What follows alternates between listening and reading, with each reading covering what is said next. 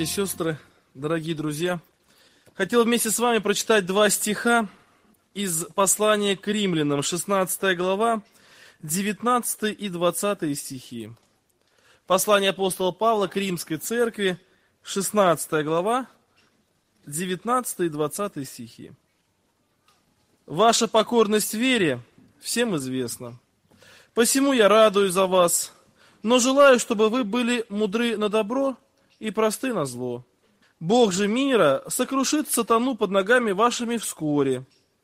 Благодать Господа нашего Иисуса Христа с вами. Аминь. Друзья, римская церковь была церковью хорошей. И здесь написаны такие слова.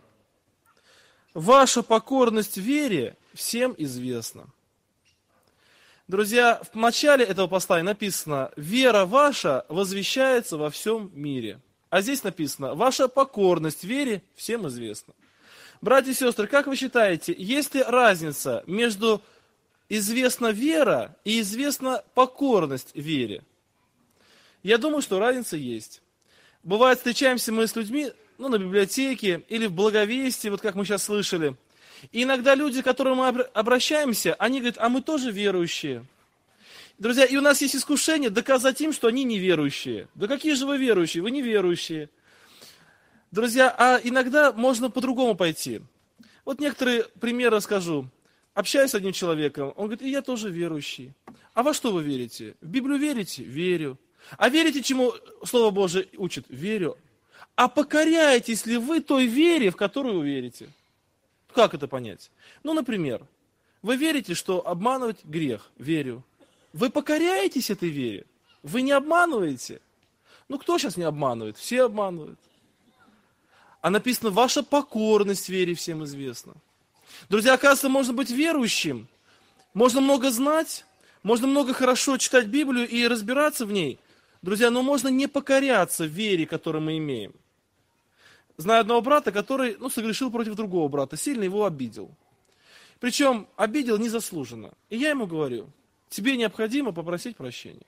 Друзья, вы знаете, это была целая борьба. Я с ним общался несколько раз. Я говорю, ты понимаешь, что ты сделал грех? Понимаю. Ты понимаешь, что Бог тебя за это накажет? Понимаю. Ты понимаешь, что ты должен попросить прощения? Понимаю. Попроси прощения. Не могу. Друзья, он верующий или нет? Почему нет? Верующий. Если бы он сказал, я не верю, что надо просить прощения. Я говорю, ты веришь Слову Божьему? Верю. Верующий или нет? Верующий. А покорный вере?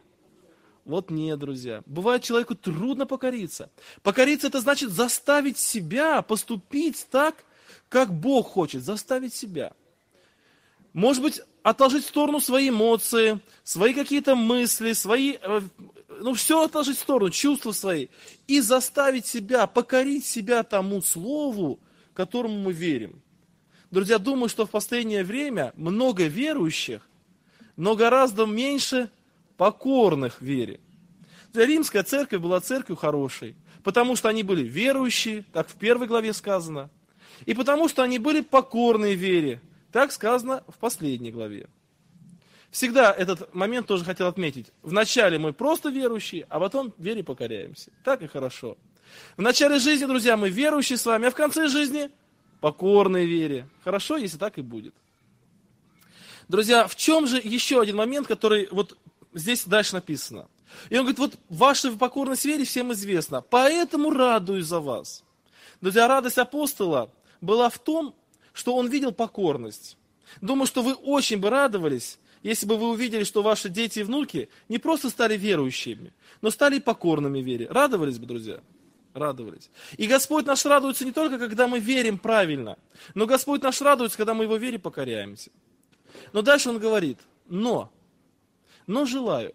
То есть чего-то этой церкви немножечко не хватало. Он как бы оставляет этой церкви пожелание. Он им говорит, я радуюсь за вас, но желаю. Как бы оставляет пожелания. Он видел, увидел у них какой-то, может быть, недостаток. Может быть, он хотел, чтобы они в чем-то еще более выросли, в чем-то еще более утвердились. Что же это? Но желаю, чтобы вы были мудры на добро и просты на зло. Друзья, этот текст очень часто вызывает вопросы. Что значит быть мудрым на добро и что значит быть простым на зло. И как это объяснить и как понять. Друзья, я хотел бы некоторыми своими впечатлениями поделиться из исследования этой темы и некоторыми примерами.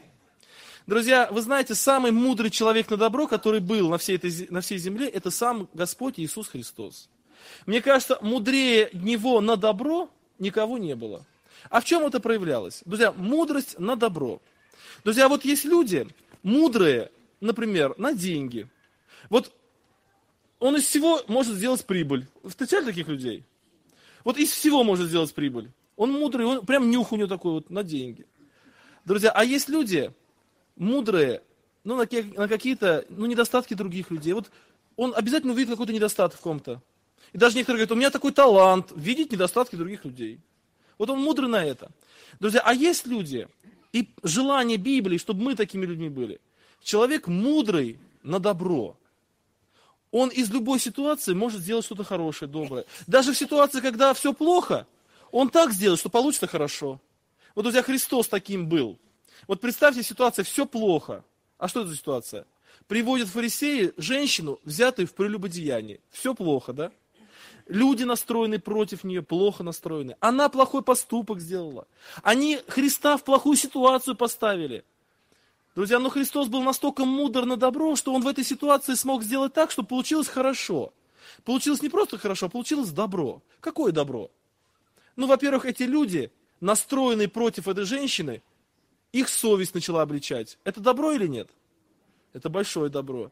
Человек начал обличать совесть. Он стал задумываться о себе. Он ушел и переживал о своих грехах. Это добро.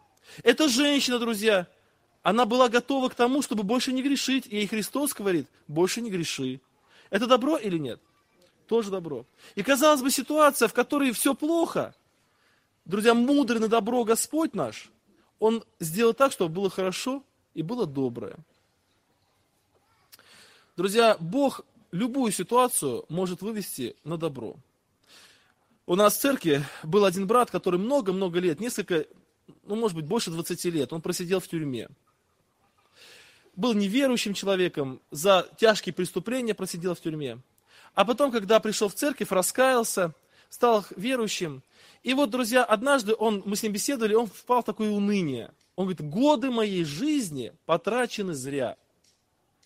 Друзья, а почему он на это, в такое уныние впал? Потому что была проповедь в церкви о том, что, есть, что Бог может любую ситуацию выправить. И он говорит мне, Денис, как Бог 20 лет моих тюремной жизни может выправить? Как я могу это сделать? Это все зло. Нету ничего доброго. Это надо просто забыть про это. Друзья, и я тоже задумался, а действительно, как, что может доброго быть из этого? Ничего доброго. А потом оказалось, есть большое добро. Какое? Этот брат, он очень ревновал в благовестии. И он однажды поехал в тюрьму посещать. И там стоял круг людей, недавно освободившихся. Они пришли посещать своего товарища. И он к ним подошел, а один из них его знал. И он говорит, я хочу вам о Боге рассказать. И они стали смеяться. А другой говорит, стой, он 20 лет отсидел, слушайте его. И он стал свидетельствовать, его слушали. Уважаемый человек, отсидел много. А он мне эту ситуацию рассказал, я говорю, дядя Юр, а если я пошел бы туда и сказал бы, я хочу вам о Господе рассказать, что бы они сделали? Они бы меня слушали? Нет. А вас будут слушать. Потому что вот эти годы потерянной жизни Бог обращает в добро, и теперь вы ими можете служить для Бога. Друзья, Он очень много свидетельствовал, очень много ездил, очень много говорил тем, которые его слушали, потому что они знали, что Он тоже там был. Друзья, Бог на добро мудрый.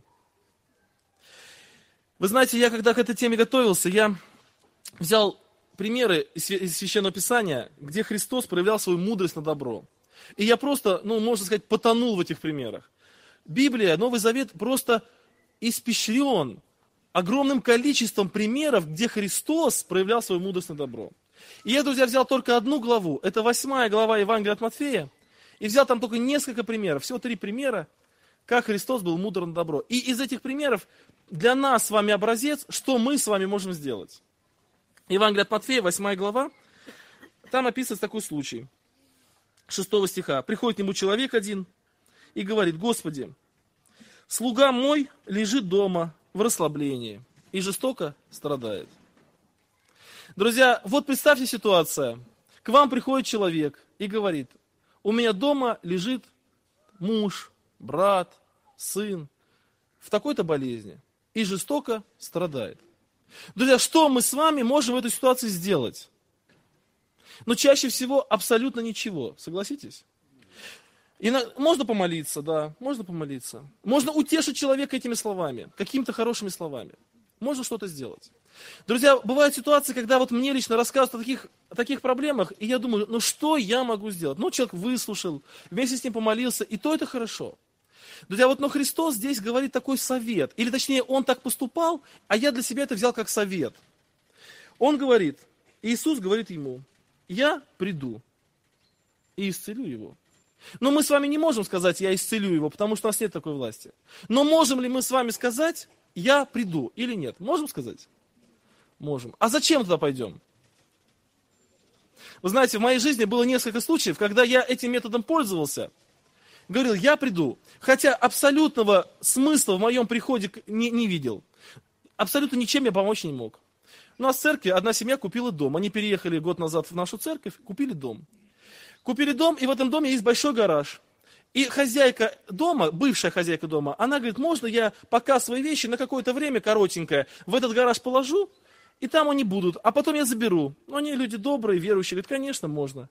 Она положила, и проходят месяцы, а она гараж не освобождает. А гараж большой, с жилой частью, он очень нужен семье, семья многодетная. Уже начинается весна, гараж очень нужен, она не освобождает. Однажды она к ним пришла в гости, ну не в гости, а посетила их по каким-то делам. И они намекнули на то, чтобы надо ваши вещи как бы убрать. Друзья, реакция этой женщины была очень бурная. Она сначала завозмущалась, потом заохала, заахала, а потом упала в обморок. Вот так упала, прямо лежит. И вот они ее откачивали, и там водой, и все, она пришла в себя. И, конечно, больше ни о каком гараже речи не было. Но лишь бы она живая вообще осталась. И ушла. И прошло еще несколько месяцев. И вот ей иногда по телефону намекнут немножко, она охает, ахает, и все, и голова не болит, и связь пропадает, и все плохо. И прошел год, а вещи в гараже. Друзья, и вот недавно совсем, уже перед поездкой в этот лагерь, остался один день, вот завтра мы уезжаем в лагерь. Ну, последний день он очень суетной, все много надо сделать, делов там на работе, в, в семье, в церкви, все это, все это так вот много-много-много всего. Друзья, и вдруг звонок, этот брат звонит и говорит, слушай, эта женщина сегодня к нам в дом придет опять. Приезжай. А я, друзья, понимаю, что мне-то делать там нечего. Ну, он говорит, я говорю, а зачем? Он говорит, ну вдруг она опять в обморок упадет. А я говорю, ну я-то чем помогу? Вот чем я-то помогу? Я же не, не врач. Я не... Вы знаете, и, видимо, на него это подействовало. И он говорит, действительно. И положил трубку. Потом он через 10 звонит, говорит, слушай, я боюсь. Мне надо что-то сделать, а я не знаю, что сделать. А я говорю, я там чем могу помочь? Но на сердце все равно переживание, и я решил поехать. Вот по этому слову. Я приду. А зачем приду, не знаю. Потом звонит его жена, Денис, ты где? Я говорю, я к вам еду. Ой, слава Богу, мы так боимся. Вы знаете, она все-таки пришла раньше, чем я, чем я успел приехать. Я открываю калитку частного дома, открываю калитку, смотрю, они стоят вдалеке, а я эту женщину один раз видел уже. Беседуют, и вот она поворачивается на сторону калитки. И я говорю, здравствуйте. Она говорит, здравствуйте. Я говорю, ну как у вас дела? Она говорит, все хорошо. Я говорю, ну какие у вас тут проблемы? Она говорит, никаких проблем нет вообще. Я говорю, а у вас как вот с вещами? Все нормально, все хорошо, никаких проблем не будет, все нормально. Я говорю, а какие у вас претензии к этим людям есть? Да какие претензии? Да я плачу от радости, что с этими людьми познакомилась вообще. И, знаете, у меня на сердце даже огорчение такое произошло. Я думаю, ехал тут с другого конца города, у меня время столько потеряно. Вот и ради того, что такая милая женщина, и, и, и, и вот как бы, ну она ушла, с миром Божьим ушла. А этот брат мне говорит, Денис, ты не представляешь, что здесь было. Она кричала, она шумела. Она говорила, у меня голова раскалывается. Она вообще все, есть нож в спину, говорит, вы мне нож в спину воткнули, и так далее, и так далее. И говорит, только калитка открылась, ты зашел, и говорит, как будто бы другой человек. И она такая хорошая, и такая вежливая, и все ненормально. Потом выходит жена, говорит, Денис, ты знаешь, тут такой крик стоял, а потом все прекратилось. А я, говорит, домой спряталась и боялась выходить. А тут такой крик стоял, и потом все прекратилось, я вышла посмотреть, не умерла ли она. А тут, говорит, все хорошо, говорит, и такая, и, ну, любовь такая, все. Друзья, а до меня потрясающе, я не знаю, я же ничего не делал, я просто зашел, просто зашел. А потом выяснилось, друзья, прошло время, они опять встретились, она вдруг решила, с чего-то вдруг, что я адвокат. И она, я захожу, говорю, как дела? И она смотрит, адвокат зашел. Все нормально, все хорошо, проблем нет, вещи вывезли, все нормально. Друзья, вот сейчас звонил, все нормально, там все, гараж чистый, хорошо все. Друзья, Господь, вот, друзья, вы знаете, что я хочу сказать? Вот когда мы скажем, я приду, я приду. А зачем приду? Да просто приду. У тебя нужда, я приду. Друзья, Бог через нас будет действовать. И вот я в этом убежден. Когда мы говорим, ну что я могу сделать, чем я могу помочь? Да как я вот там, что, ну, а я приду. Вот я приду, а там уже посмотрим. Тоже, друзья, коротенький пример. Приехала я в одну местность, в деревню в одну, а там сестра одна говорит, у меня мама жестоко страдает. Тут покрылась какими-то пятнами, какая-то красная вся. Вот. А, а что мне, что я могу сделать? Я говорю, я приду. Прихожу, смотрю, сидит женщина уже пожилая, вся красная, в каких-то прыщах таких, вот все такая покрытая вся. Я говорю, у вас аллергия? Она, они говорят, а мы сейчас скорую вызовем. Я говорю, ну вызывайте. Вызывает скорую, приезжает фельдшер, посмотрит, говорит, у вас аллергия. Вы знаете, с тех пор, несколько лет прошел, я до сих пор там великий врач. Я в этой местности почитаюсь, как человек в медицине весьма-весьма соображающий. Друзья, вот если Христос очень занятый, друзья, у него было масса дел, масса людей, и вот к, ним приходит, к нему приходит человек с нуждой, он бы мог сказать, извини, посмотри, сколько людей, у меня просто нету времени, я очень занят. И если сам Христос говорит, я приду, друзья, не более ли мы должны с вами вот таким иметь ну такую мудрость, мудрость такую иметь должны, к добру, чтобы пойти, пойти к нуждающимся. Друзья, особенно, может быть, мне кажется, даже в вашем возрасте, кто постарше, друзья, ваше присутствие иногда очень нужно. Пойти туда, где нужда. А что я могу сделать? Я пока не знаю. Бог начнет через вас действовать, когда вы просто скажете, я приду. Друзья, есть люди, которые уже на пенсии, им очень скучно. Им нечего делать. А есть люди на пенсии, у которых секунды свободного времени нет. И там, и там, и там. Они везде. Они пошли туда, где нужно. Я приду. Друзья, мудрый человек на добро, он говорит, я приду. Друзья, еще один пример. В этой же главе написан так. Придя в дом Петров, опять Христос пришел в дом Петров, пришел сам лично. Он увидел тещу, его, лежащую в горячке. Друзья, Конечно, быт того, того времени сильно отличается от нашего с вами быта. И тем не менее, я думаю, что и тогда, и сейчас люди, находящиеся в болезни, они требовали покоя. И я уверен в том, друзья, что когда Христос зашел в дом, теща лежала в горячке не вот тут на пороге. И не в этой комнате. Скорее всего, это была какая-то комната, прохладная, отдельная. Потому что человек в горячке, и внешний вид у него соответствующий. И вообще ему тяжело, когда люди, скорее всего, даже в бедных домах, в маленьких домах, пытаются как-то положить так, чтобы человека не беспокоить.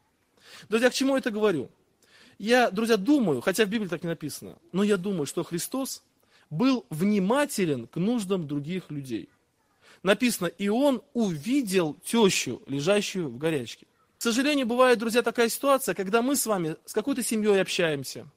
Мы общаемся с какими-то людьми, может быть, несколько месяцев и даже лет. И мы не знаем о нуждах и переживаниях этой семьи. Мы не догадываемся о тяжестях, которые эта семья несет. Может быть, мы общаемся с человеком, и мы не видим проблем этого человека. Друзья, мудрый человек на добро, он видит. Друзья, есть люди мудрые на зло. Вот они пообщались с человеком, и говорят, а ты обратил внимание, какой у него там беспорядок в доме? А ты обратил внимание, что он вот такой или что он вот такой? Ты обратил на это внимание? Этот человек, он сразу обращает внимание на какой-то непорядок, на какие-то недостатки. Он очень мудрый на этом.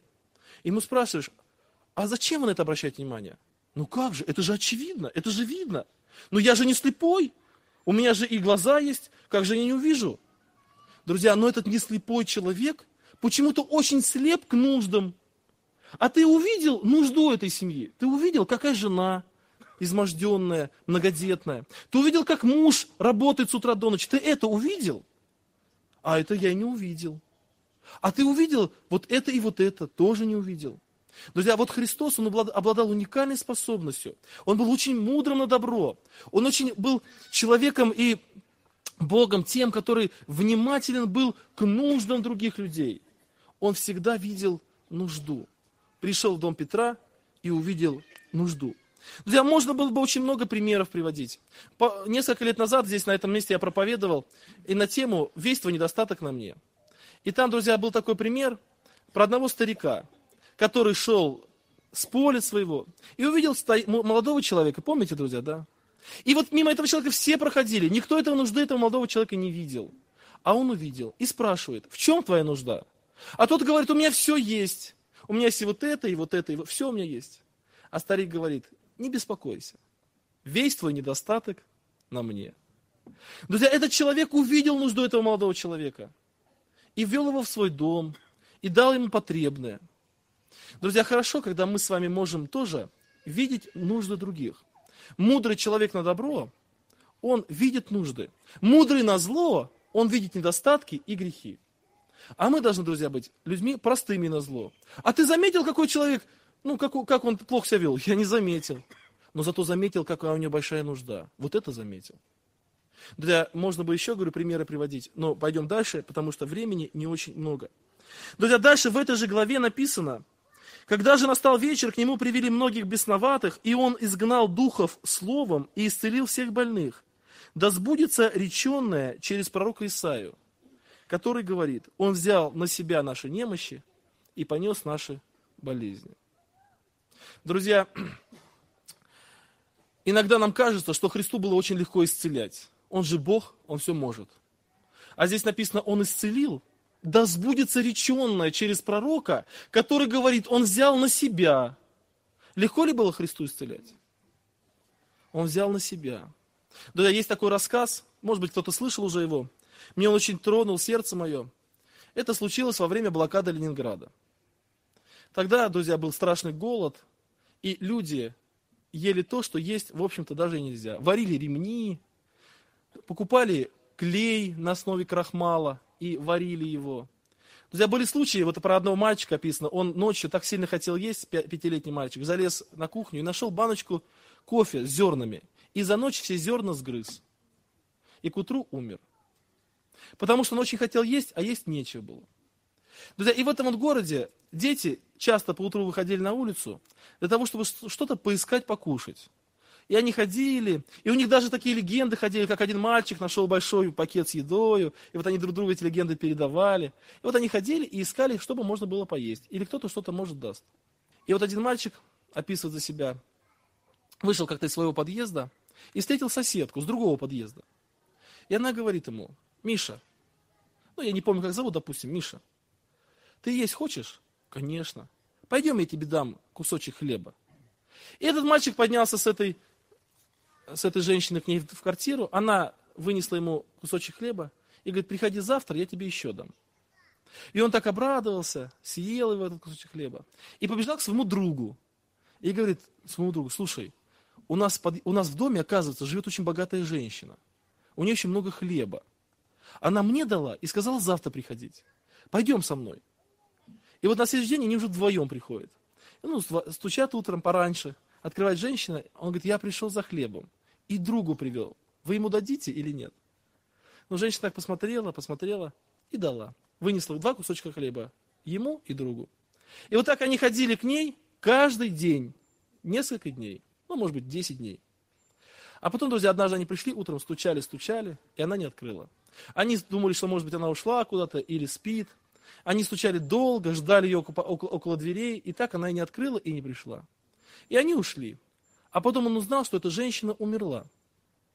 И он спрашивает папу, как она умерла? А он говорит, от истощения, от голода. Папа, как от голода? Она же богатая женщина, не столько хлеба, она раздает другим. И выяснилось, друзья, что у нее было два кусочка хлеба на каждый день. И она решила сердце своим отдавать один мальчику, один себе. Но когда мальчик привел друга, она решила оба отдавать мальчику. И, взяв на себя нужды вот этих детей, она сама умерла. Друзья, я думаю, что примеры такой жертвенности мы много можем вспомнить в разных областях. Друзья, мудрый человек на добро – это тот, который готов взять на себя часть проблем другого человека.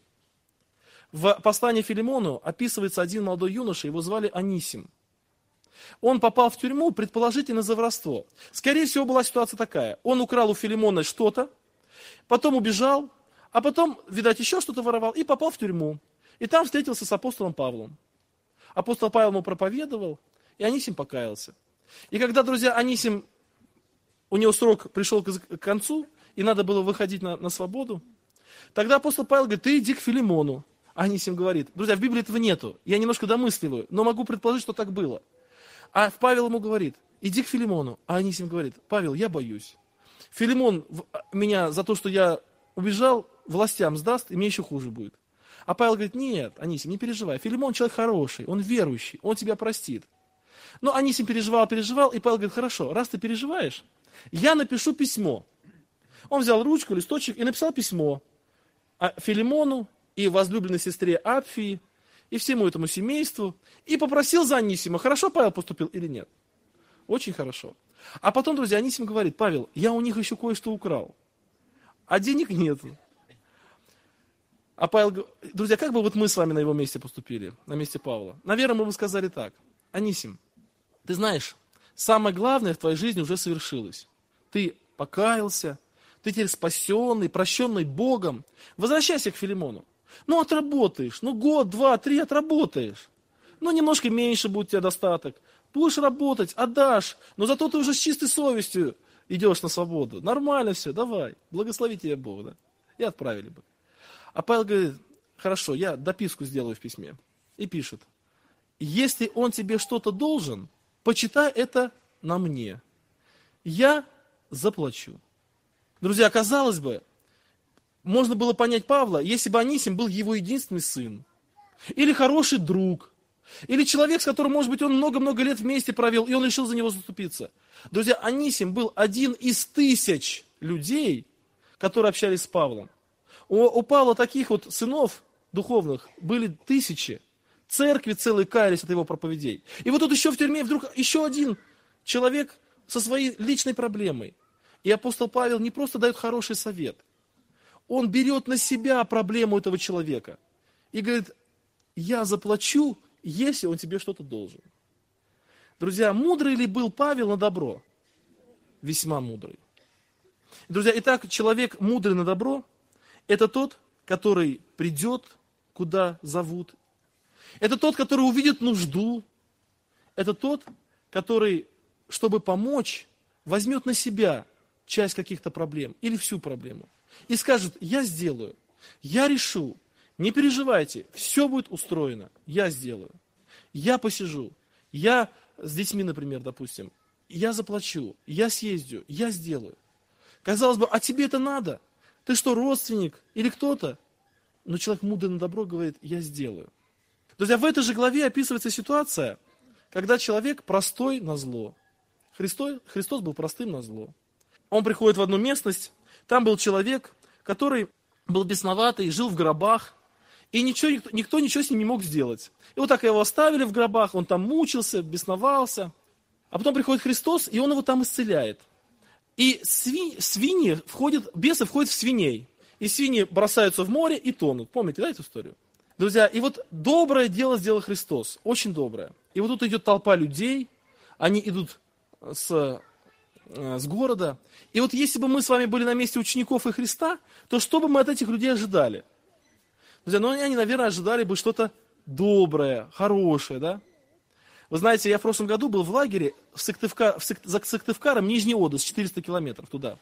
Побыл там в лагере, а в этом году туда другой должен был брат поехать. С нашей местности, его Александр, со Ставропольского края. Он туда поехал, а братья мне все спрашивают, ну как, у Александра с детьми получится хорошо? Я говорю, да вы что, у Александра с детьми повыше, повыше получится, он очень хорошо с детьми.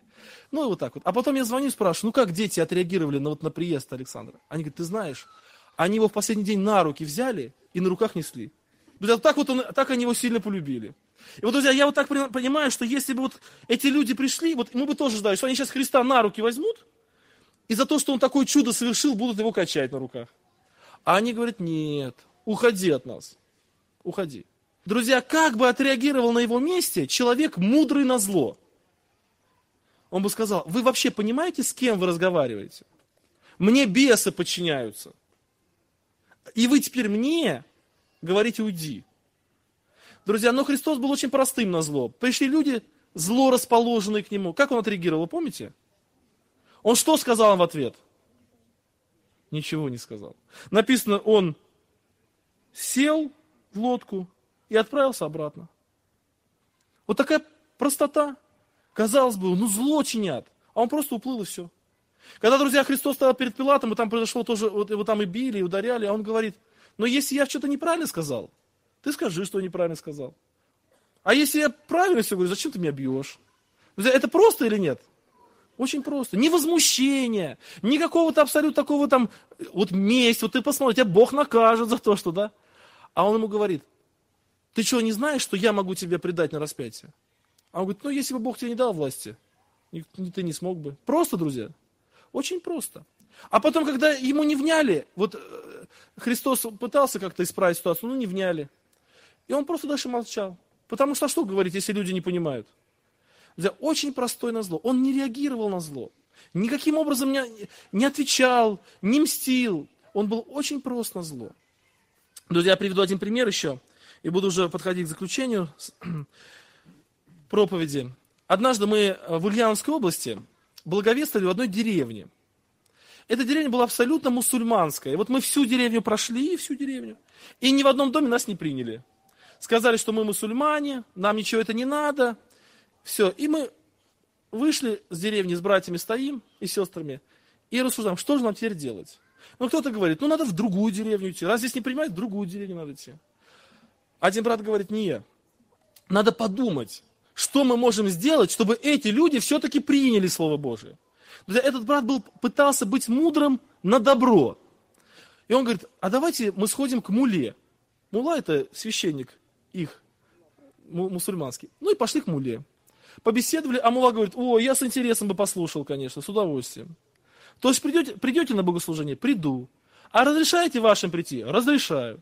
И мы опять пошли по всей деревне. Они говорят, а что, вы, вы у нас были уже.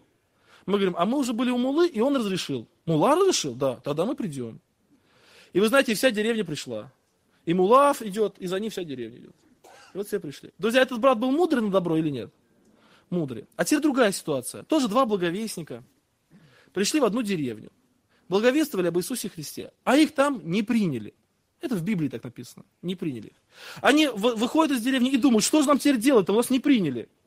И один говорит, а давай их спалим всех, а? Сожжем. Давай, сожжем. И приходит Христос, и они говорят, ты знаешь, вот мы ходили благовествовать, а нас там не приняли. И мы хороший выход из положения нашли. Какой? Сжечь всех. Сейчас огонь с неба сведем и всех попалим.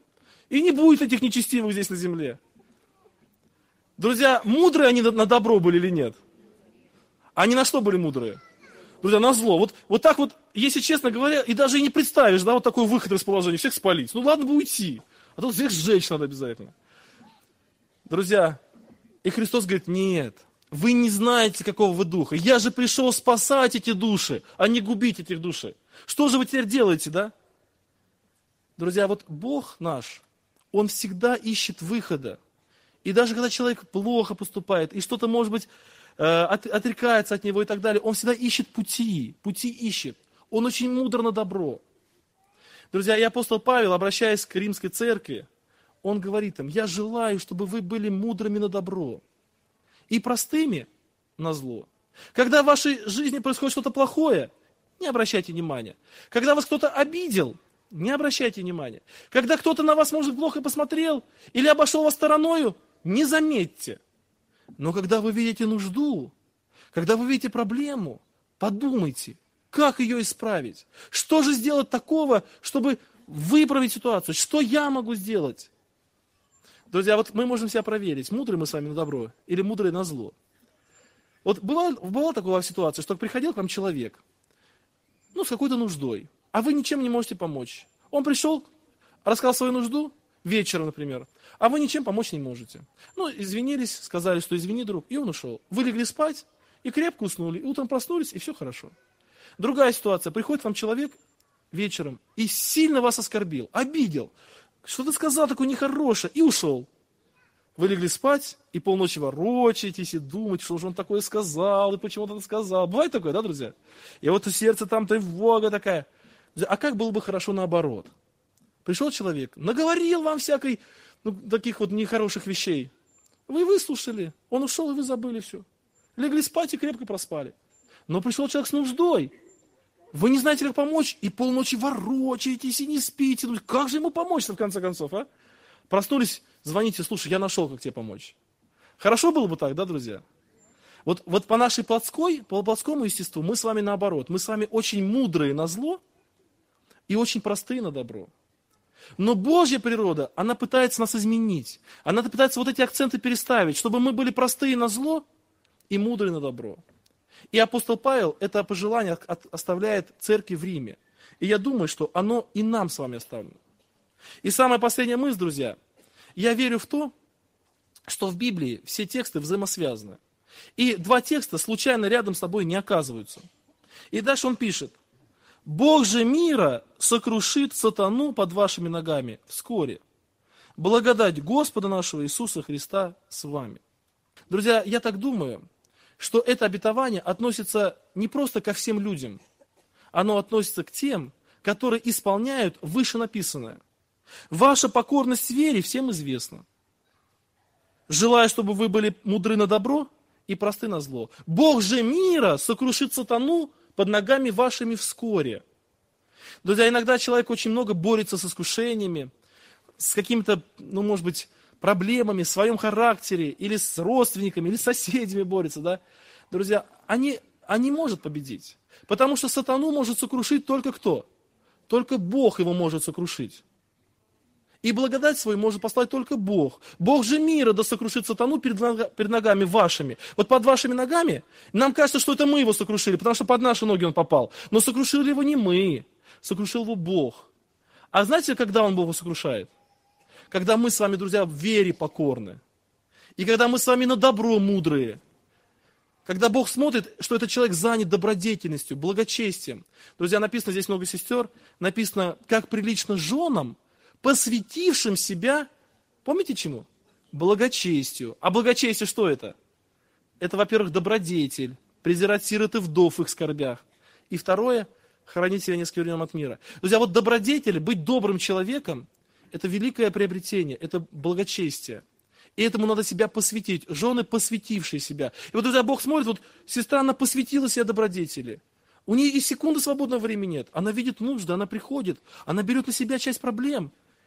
Друзья, и Бог под ногами такой сестры сатану сокрушает. И благодать посылает. Друзья, и я хотел бы, чтобы вот этот, это пожелание апостола, оно в моей жизни исполнялось. В моей семье, в нашей церкви и в ваших церквах, семьях и жизни. Да благословит вас в этом Бог. Давайте помолимся Ему. Аминь.